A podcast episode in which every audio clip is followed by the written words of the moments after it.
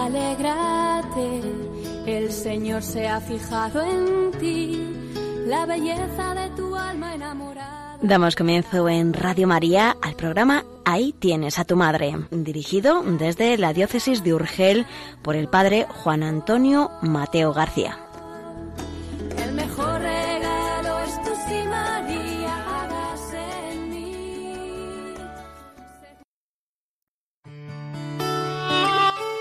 Estimados en María, bienvenidos al programa Ahí tienes a tu madre, en este primer sábado del mes de abril. Programa dirigido por don Juan Antonio Mateo García, presbítero de la diócesis de Urgell, de la provincia de Lérida, y quien les habla, Conchici, colaboradora del programa. Les detallamos el sumario del programa de hoy. En la primera parte, cercana ya a la Semana Santa, y para ayudarnos a vivir estos últimos días de Cuaresma, el doctor Mateo se centrará en el cuarto dolor de la Virgen María, el encuentro de Jesús con la cruz a cuestas camino del Calvario. Seguidamente, con unos textos del Papa emérito Benedicto XVI, contemplaremos a María en la participación de la pasión del Señor y, consecuentemente, en su gozo en la resurrección gloriosa. Y para finalizar, recurriremos a la poesía de Laurentino María Herrand. Deseamos que este espacio realmente sea fructuoso y unidos a María, nos disponemos para escuchar las maravillas que Dios obró en ella. Ave María, Ave María, Ave María.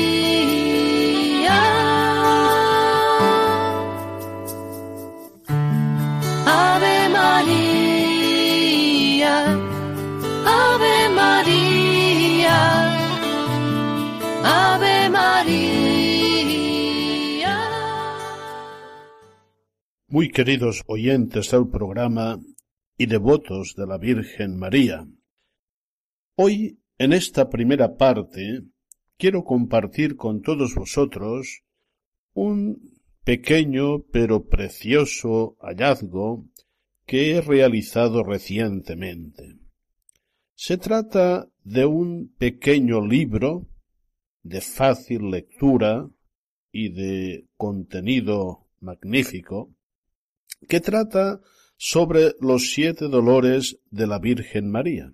Su título efectivamente es este, Los siete dolores de la Virgen María. Me llamó la atención que su traducción del inglés al español la ha realizado un buen amigo, el conocido sacerdote Pablo Cervera, incansable trabajador.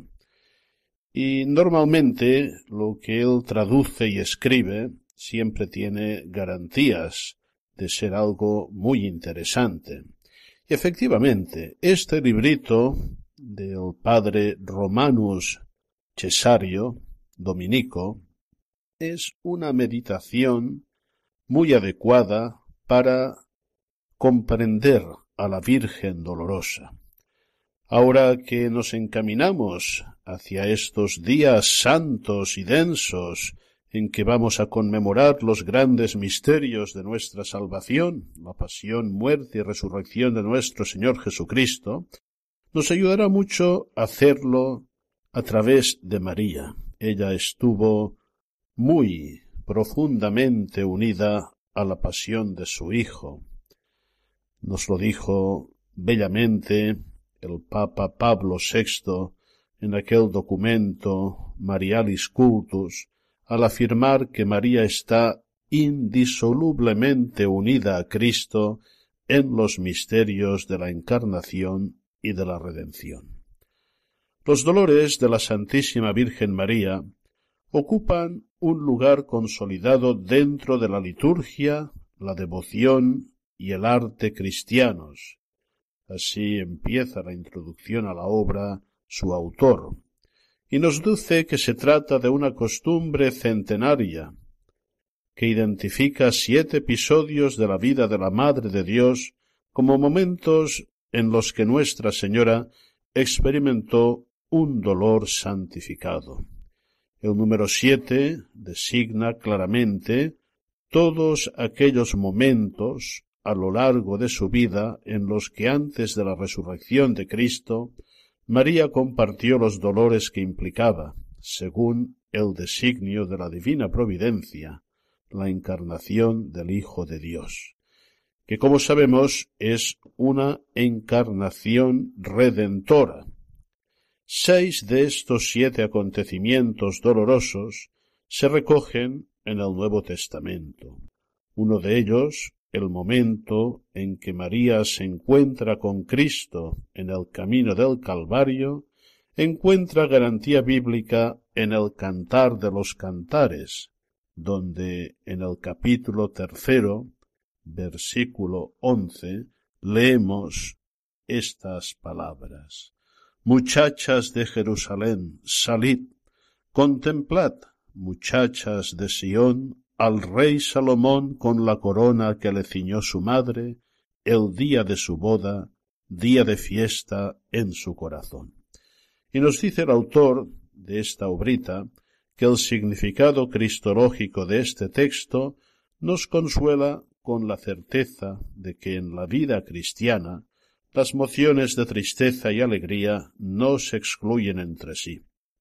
Mientras permanecemos a este lado del cielo, las dos emociones pueden darse a la vez y a menudo conviven juntas.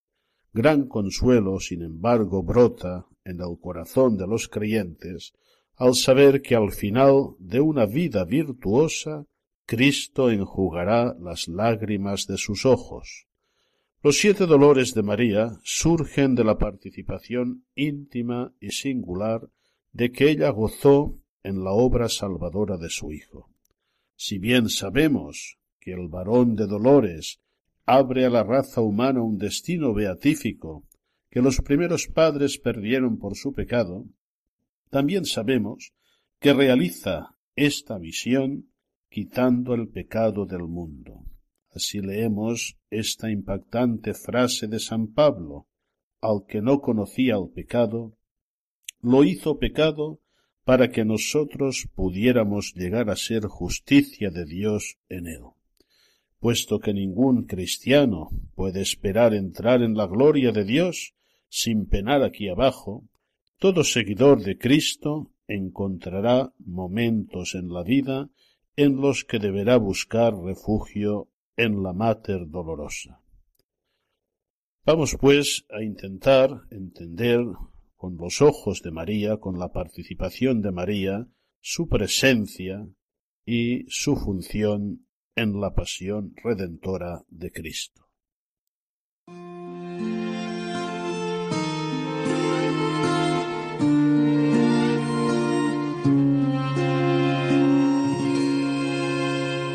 pie delante de la cruz María. A su hijo con dolor profundo. En sufrimiento y a la vez con alegría. El sacrificio redentor de su Señor Cristo el Cordero de la nueva alianza. De pie delante de la cruz María, contempla al Hijo que llevó en su seno, uniendo el gozo celestial al duelo. Un misterio de victoria redentora. María en silencio se une a Cristo.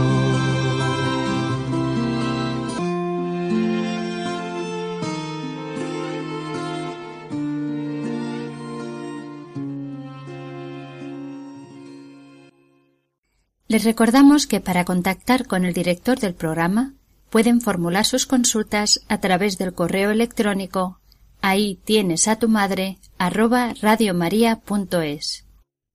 La verdadera devoción hunde sus raíces en la fe y está al servicio de la fe, de la vivencia de la misma, de nuestro crecimiento como creyentes. Cuando contemplamos los dolores de la Virgen María, cuando contemplamos a la Virgen dolorosa, estamos contemplando desde una perspectiva de fe muy importante. Estamos contemplando a la Virgen María como cooperadora en la obra de la redención. A lo largo de los siglos la Iglesia ha reflexionado en la cooperación de María en la obra de la salvación. San Agustín llamaba a la Virgen colaboradora en la redención, título que subraya la acción conjunta y subordinada de María a Cristo Redentor.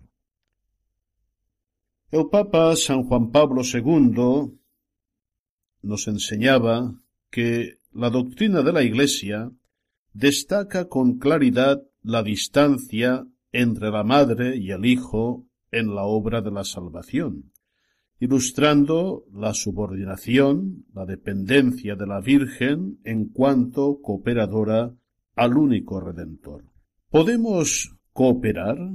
San Pablo afirmaba somos colaboradores de Dios y sostenía efectivamente la posibilidad que tiene el hombre de colaborar con Dios. Aquí nos distanciamos profundamente de la doctrina luterana, que no es católica, no olvidemos que Lutero no sólo se apartó de la disciplina de la Iglesia, sino de la fe de la Iglesia en puntos fundamentales.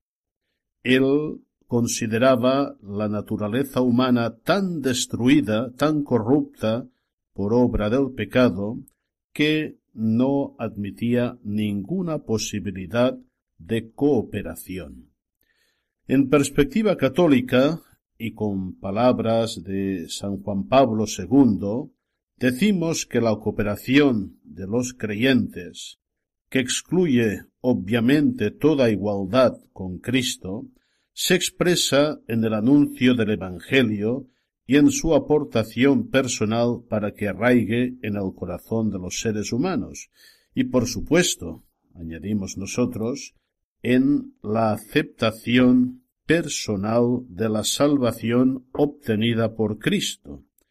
En palabras de Agustín, Dios que te creó sin ti, no te salvará sin ti, sin tu cooperación.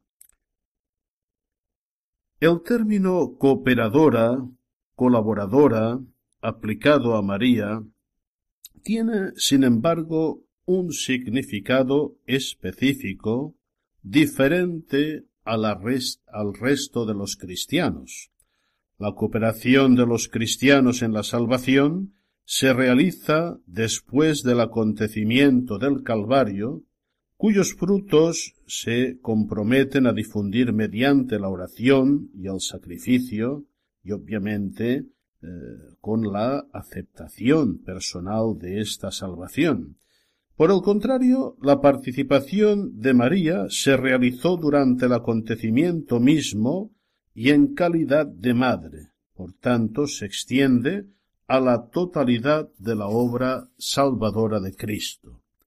Solamente ella fue asociada de este modo al sacrificio redentor que mereció la salvación de todos los hombres.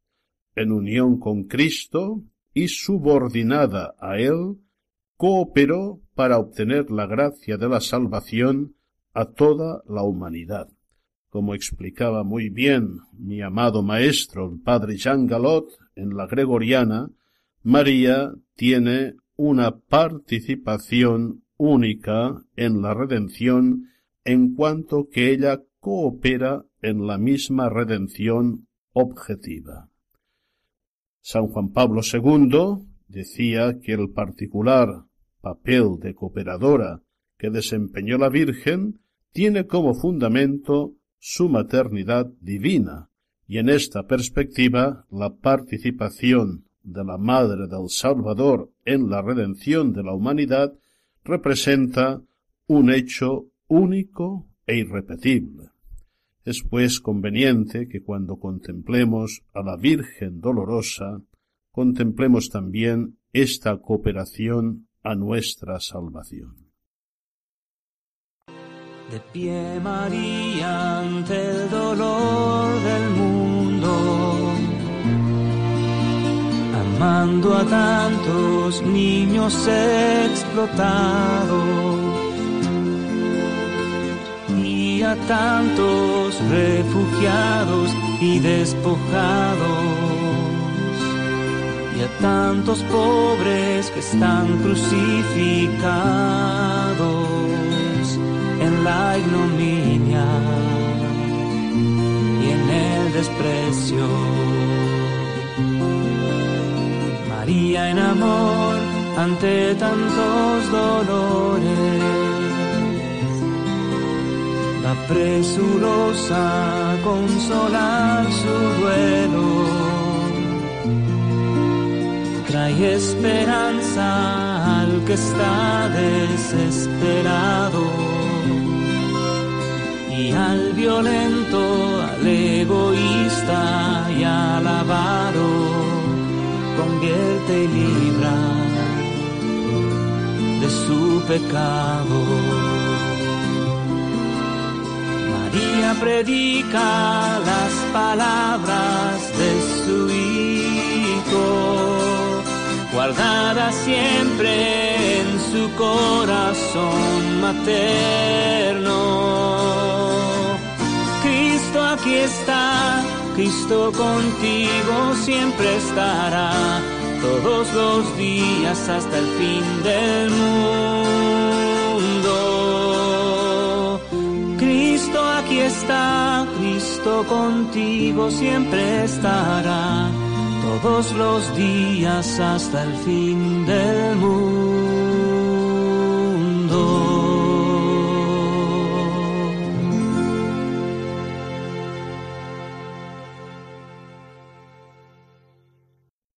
Finalmente, en esta última parte de la primera sección del programa, voy a compartir con los oyentes algunas reflexiones del libro que hemos comentado y presentado, concretamente la meditación de la cuarta espada. María se encuentra con Jesús en el camino del Calvario, donde el autor, con una perspectiva espiritual, ilustra muy bien lo que hemos dicho hasta el momento presente.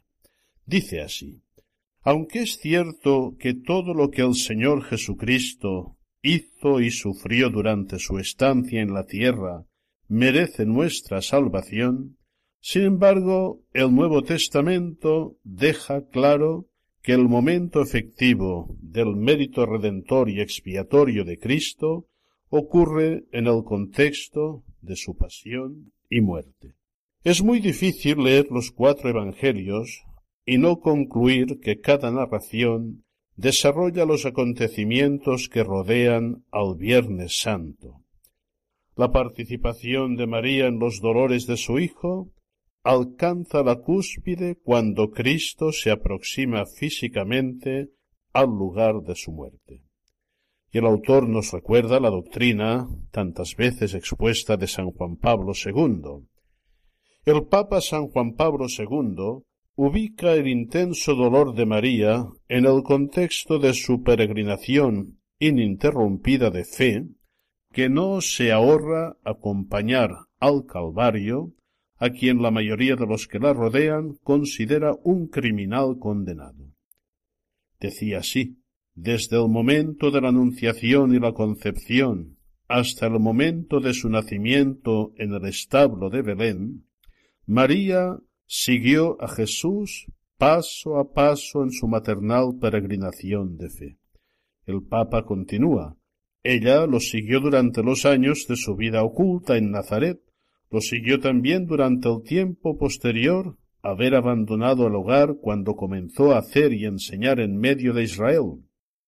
Lo siguió sobre todo en la experiencia trágica del Gólgota es decir, María acompaña a Cristo en todo su itinerario en este mundo. Con su fe iluminada, María sigue a Jesús a todas partes. Ahora, al subir el camino de la cruz, el Vía Crucis, María se adelanta a la mayoría de los espectadores, poco instruidos, que componen la multitud. Aunque los evangelios no mencionan explícitamente el encuentro de María con Cristo en el camino hacia el Calvario, es difícil imaginar que la mujer que estuvo al pie de la cruz no contactara con Cristo antes de llegar a la cumbre, al lugar de la calavera, al Gólgota. En cualquier caso, el Via Crucis conmemora este encuentro entre la madre y el hijo en la cuarta estación. En mil, en el año 2012, perdón, el Papa Benedicto XVI encargó una nueva serie de meditaciones para los actos de devoción del Viernes Santo, que cada año se celebran en el Coliseo de Roma. Los autores se basaron en temas que a lo largo de los siglos hombres y mujeres santos han desarrollado a medida que reflexionaban sobre esta conmovedora escena de Cristo vislumbrando a su madre en el camino hacia el Calvario. He aquí lo que escribió uno de estos autores del siglo XXI. En el camino hacia el Calvario, Jesús ve a su madre. Sus miradas se encuentran. Ellos se entienden mutuamente. María sabe quién es su hijo. Ella sabe de dónde ha venido. Ella sabe cuál es su misión. María sabe que ella es su madre, pero también sabe que ella es su hija. Ella lo ve sufrir por todos los hombres, los del pasado, del presente y del futuro, y ella sufre también. Aunque la imagen de la madre y el hijo evoca una de las relaciones más íntimas que unen a una persona con otra, María, mediante su fe iluminada, va apreciando cada vez más la importancia universal de la subida de su Hijo al Calvario. Cristo sube al Calvario como esposo. Cuando interpretamos el encuentro de María con Cristo a lo largo del Via Crucis, según el cantar de los cantares, que proporciona la base bíblica que encabeza el cuarto dolor de María, podemos ver que para quienes creen en la providencia divina, su fe triunfa sobre el dolor que surge cuando les sobreviene el mal. El camino hacia el Calvario exhibe las circunstancias dolorosas que acompañan a la pasión y muerte del Redentor. Aun así, el plan salvífico de Dios sigue actuando. Esta verdad de fe explica por qué el cuarto dolor de María evoca un tema nupcial. ¿Corren el riesgo de mitologización los sufrimientos de Jesús y los dolores de María si comparamos la subida de Cristo al Calvario como una procesión matrimonial? Sabemos que Salomón representa a Cristo, pero ¿por qué su marcha nupcial debería predecir el encuentro de María con su hijo sufriente, el cual lleva una corona de espinas y no una corona real? La respuesta aparece fácilmente cuando recordamos que los sufrimientos y la muerte de Cristo merecen la salvación de los redimidos. Se puede considerar el merecimiento de Cristo como una especie de desposorio. Dicho de otra manera, la Iglesia como esposa brota del costado traspasado de Cristo el esposo. Así, el catecismo de la Iglesia católica enseña claramente la unidad de Cristo y de la Iglesia cabeza y miembros de un cuerpo, implica también la distinción de ambos dentro de una relación personal. Este aspecto es expresado con frecuencia mediante la imagen del esposo y la esposa. A los autores espirituales les gusta subrayar que a pesar de que María sufre verdaderamente, nunca se rinde a la tristeza. Santo Tomás de Aquino nos ayuda a entender esta distinción. El dolor, dice, tiene que ver con el mal que está presente. Sin embargo, se puede distinguir la tristeza del sentimiento de aflicción o sufrimiento, dolor. El uso popular no observa nunca este matiz. Por ejemplo, el Staban Mater, en una traducción, dice de María, Oh, cuán triste y afligida estaba esta bendita madre de su Hijo unigénito. Al mismo tiempo, es importante insistir en que la Mater dolorosa experimenta dolor aunque nunca tristeza. En efecto, qué ajena a la sensibilidad cristiana sonaría la invocación Madre Tristísima a oídos de los que aman a María. Esta distinción también influye en nuestra vida de fe. La tristeza afecta a aquellos que se apartan del Señor y de su llamada. Así lo vemos en el caso del joven rico del Evangelio. Para explicar en términos sencillos la enseñanza de que Nuestra Señora sufrió dolor pero no tristeza, se podría decir que el dolor de Nuestra Señora nunca obstaculizó su visión global de los tesoros celestiales que su Hijo reveló en el Calvario. Algunos teólogos se han opuesto a las representaciones artísticas de la Virgen que la retratan en un desmayo o desfallecimiento. Si bien estas imágenes intentan captar algo de la profundidad del dolor de María, al mismo tiempo comunican un mensaje de que el dolor de María, especialmente cuando Cristo se acercaba al lugar de su muerte, la superó de tal manera que no pudo contemplar ninguna otra realidad. María, sin embargo, no estaba tan abrumada por su dolor como para olvidar el plan de Dios de adquirir un tesoro en el cielo para un mundo empobrecido. Las imágenes clásicas de la Virgen en el Calvario, en cambio, la representan de pie y erguida, con un semblante contenido, aunque doloroso. De nuevo, estos iconos no la representan tan absorta en el dolor, de modo que sus emociones oscurecieran el misterio salvífico en el que participaba. Gerald Fan capta con claridad esta verdad fundamental de la devoción mariana. Dice así, en María hay dos agonías contradictorias, el deseo de salvarlo de su insoportable agonía y el esfuerzo por ayudarle a terminar su tarea. Lo segundo es lo que ella debe hacer entregándolo al mundo en la cruz, así como lo entregó al mundo en el establo. Meditémoslo en un momento de silencio.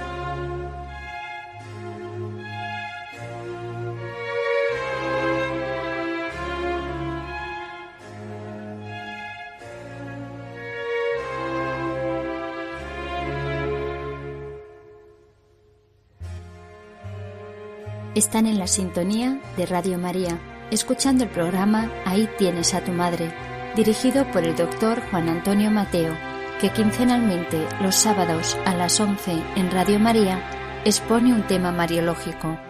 Ahora continuaremos en esta segunda parte del programa con unos textos del Papa Emérito Benedicto XVI, en el que contemplaremos la participación de María en la pasión del Señor.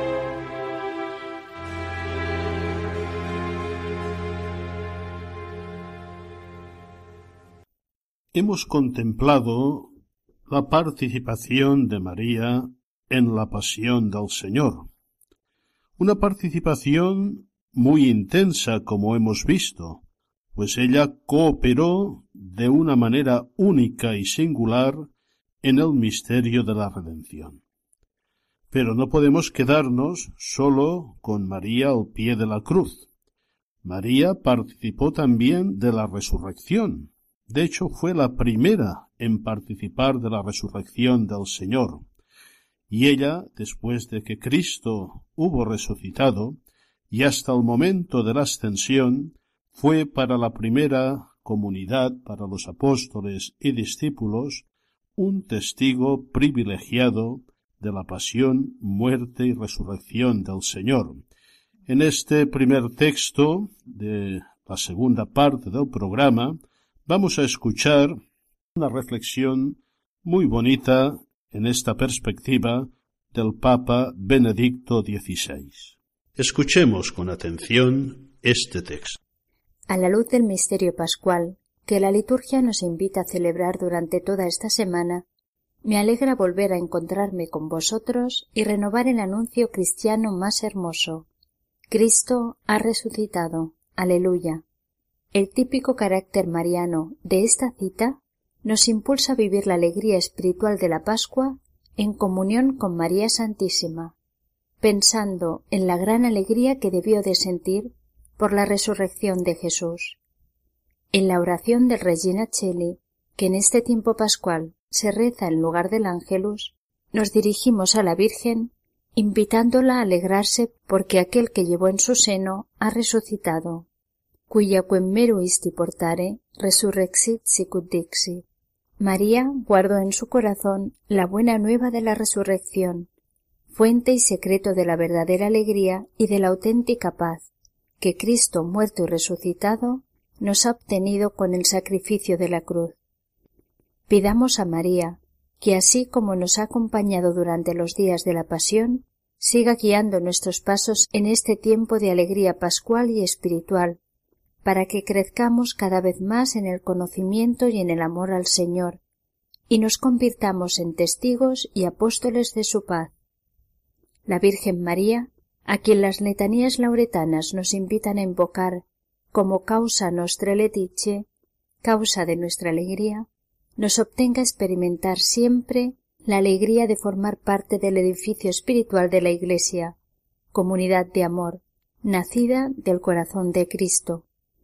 En los días que siguieron a la resurrección del Señor, los apóstoles permanecieron reunidos, confortados por la presencia de María y después de la ascensión, perseveraron juntamente con ella, en oración a la espera de Pentecostés. La Virgen fue para ellos madre y maestra, papel que sigue desempeñando con respecto a los cristianos de todos los tiempos. Cada año en el tiempo pascual revivimos más intensamente esta experiencia y tal vez precisamente por esto la tradición popular ha consagrado a María el mes de mayo, que normalmente cae entre Pascua y Pentecostés. Por tanto, este mes que comenzamos mañana nos ayuda a redescubrir la función materna que ella desempeña en nuestra vida, a fin de que seamos siempre discípulos dóciles y testigos valientes del Señor resucitado. A María le encomendamos las necesidades de la Iglesia y del mundo entero, especialmente en este momento lleno de sombras, invocando también la intercesión de San José, a quien mañana recordaremos de modo particular, con el pensamiento proyectado al mundo del trabajo, nos dirigimos a ella con la oración del Regina Cheli, plegaria que nos hace gustar la alegría confortadora de la presencia de Cristo resucitado. Los que siempre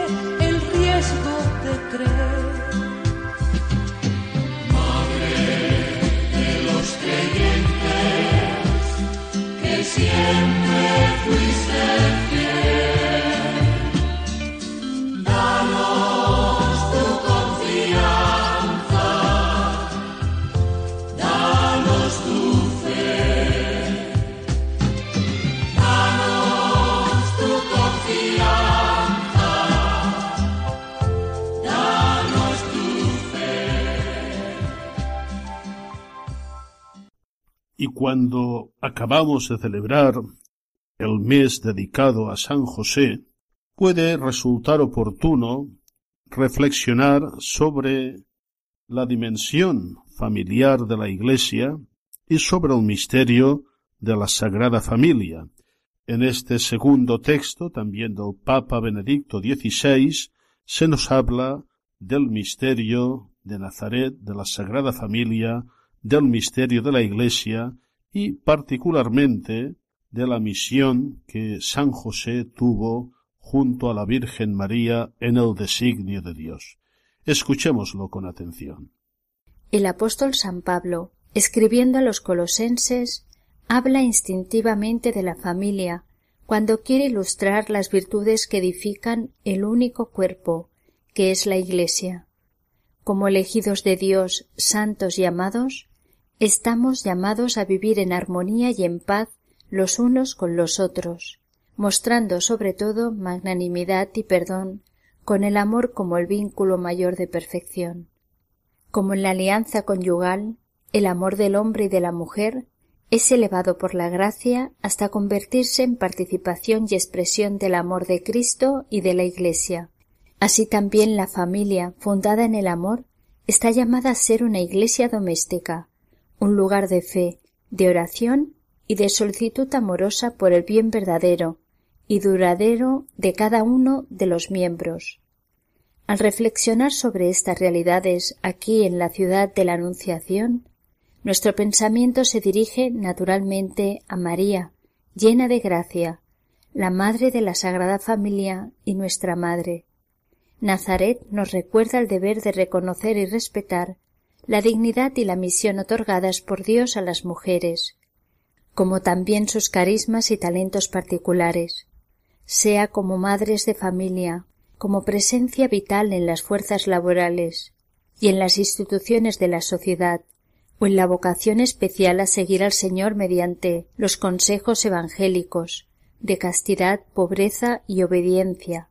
Las mujeres desempeñan un papel indispensable en la creación de la ecología humana, de la que nuestro mundo y también esta tierra tienen necesidad urgente. Un ambiente en el que los niños aprendan a amar y querer a los demás, a ser honrados y respetuosos con todos, a practicar las virtudes de la misericordia y el perdón. Aquí pensamos también en San José, el hombre justo, que Dios quiso poner al frente de su casa. Del ejemplo fuerte y paterno de San José, Jesús aprendió las virtudes de la piedad varonil, la fidelidad a la palabra dada, la integridad y el trabajo duro. En el carpintero de Nazaret vio cómo la autoridad puesta al servicio del amor es infinitamente más fecunda que el poder que busca dominar. Cuánta necesidad tiene nuestro mundo del ejemplo, de la guía y de la fuerza serena de hombres como San José. A ti, José, patriarca y artesano, que habitas pobre y escondida casa, con voz alegre y corazón humilde, nuestra voz canta. De regia estirpe en posición modesta, sufres paciente y amoroso callas, mientras sustentas con trabajo duro dos vidas santas. Y artesano y padre de familia, que con tu ejemplo a todos nos enseñas a trabajar honrada y santamente, y santamente vivir la vida. Por este Santo Trinidad Santísima, concédenos llegar al cielo santo y nuestra gratitud demostraremos eternamente con nuestro canto.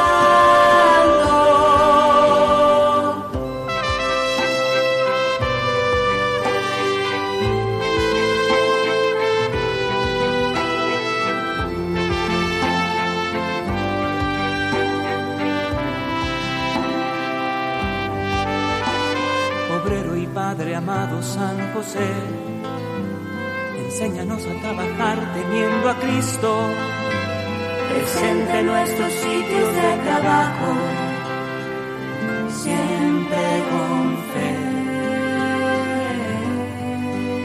Sé protector, intercesor de las familias y atiende a todos los desamparados. Protégelos de todo mal y usura y del pecado. Fiel artesano y padre de familia, con tu ejemplo a todos nos enseñas a trabajar honrada y santamente, y santamente vivir la vida. Por este Santo Trinidad Santísima, concédenos llegar al santo y nuestra gratitud demostraremos eternamente con nuestro canto.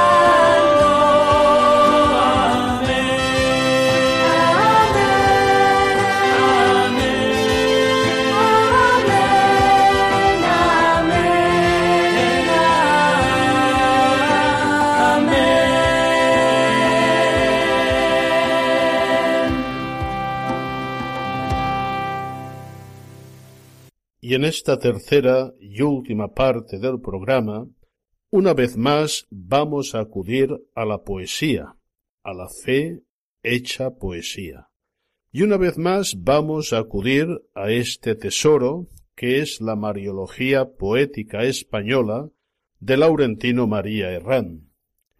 En esta obra el autor recoge algunos poemas en torno al episodio de la presentación del niño en el templo. El acontecimiento, desarrollando poéticamente los datos de San Lucas, ofrece perspectivas diversas que vienen a encuadrar el misterio central, la ofrenda de un par de tórtolas, pues se trataba de una familia pobre. Un poeta, fray Iñigo de Mendoza, desarrolla el acontecimiento y las connotaciones teológicas que lleva consigo. Con la prisa que le permite su extrema edad y con la ayuda de Ana, sale hasta el portal del templo Simeón. A ver, Señor divinal, en nuestra carne mortal, hombre Dios y Hijo de Dios. ¿Quién nos saliera por ver hombre Dios sin Padre hombre, ¿quién nos saliera a saber cómo parto pudo ser sin perder virginal nombre? Y de rodillas los dos, dice Simeón su canto de alabanza, Nun dimitis. A continuación, dirigiéndose a Nuestra Señora, le profetiza su futuro sufrimiento compartido, precisamente porque Dios la ha escogido y colmado de tantas excelencias para que cumpla su misión de correparadora del antiguo pecado que pesa sobre la humanidad. El poema dice así.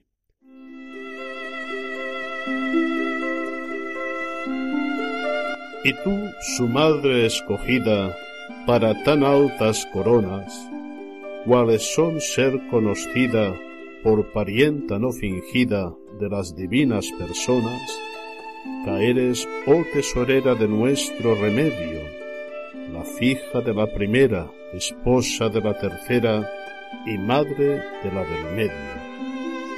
Para el tiempo que vernal apareja esfuerzo fuerte, porque el niño que aquí está, tu alma traspasará con el puñal de su muerte, en el cual tiempo yo sé que muerto el hombre segundo, tan solo ternás la fe como el arca de Noé, los pobladores del mundo. Mas ni por mí profetar, no despidas tu alegría, que tu gigante pesar, oh Virgen, no ha de durar más de fasta al tercer día, mas si algún amargor te queda de mis sentencias, oh Madre de mi Señor, contra un solo dolor, escucha mil excelencias. Tú eres sacra doncella en cuyo vientre apacigua la Trinidad su querella, y más repara la mella de la hueste más antigua. Por ti pierde los enojos que tiene Dios contra nos, Tú eres ricos antojos por cuyo medio los ojos pudieron mirar a Dios. Oh pureza sin escoria, oh honrada fermosura, fuente de nuestra victoria. No tiene tan alta gloria, otra pura criatura alcanzó tu dignidad al tiempo de tu engendrar, la cumbre de infinidad, lo cual sin divinidad jamás nunca hubo par.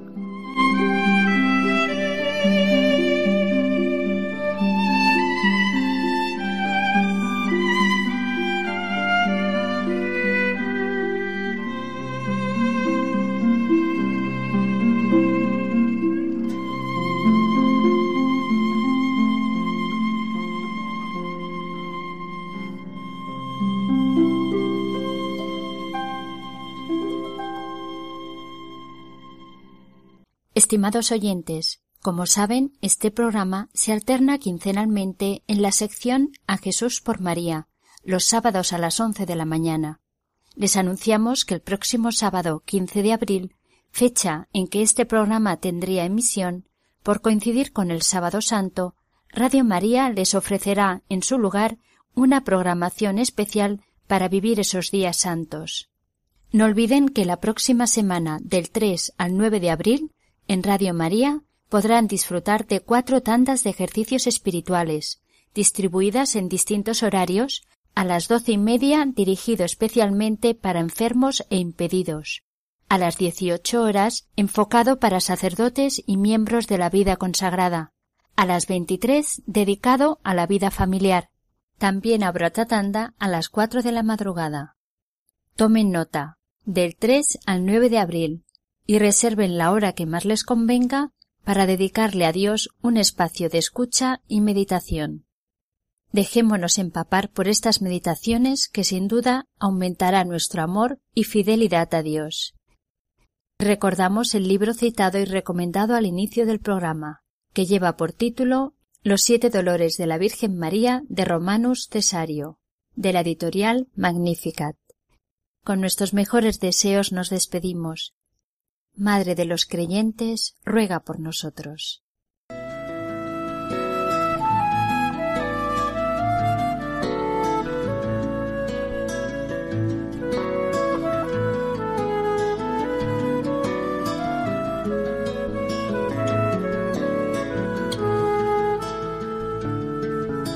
María, alegrate, el Señor se ha fijado en finaliza en Radio María, Ahí tienes a tu madre, un programa dirigido desde la diócesis de Urgel por el padre Juan Antonio Mateo García.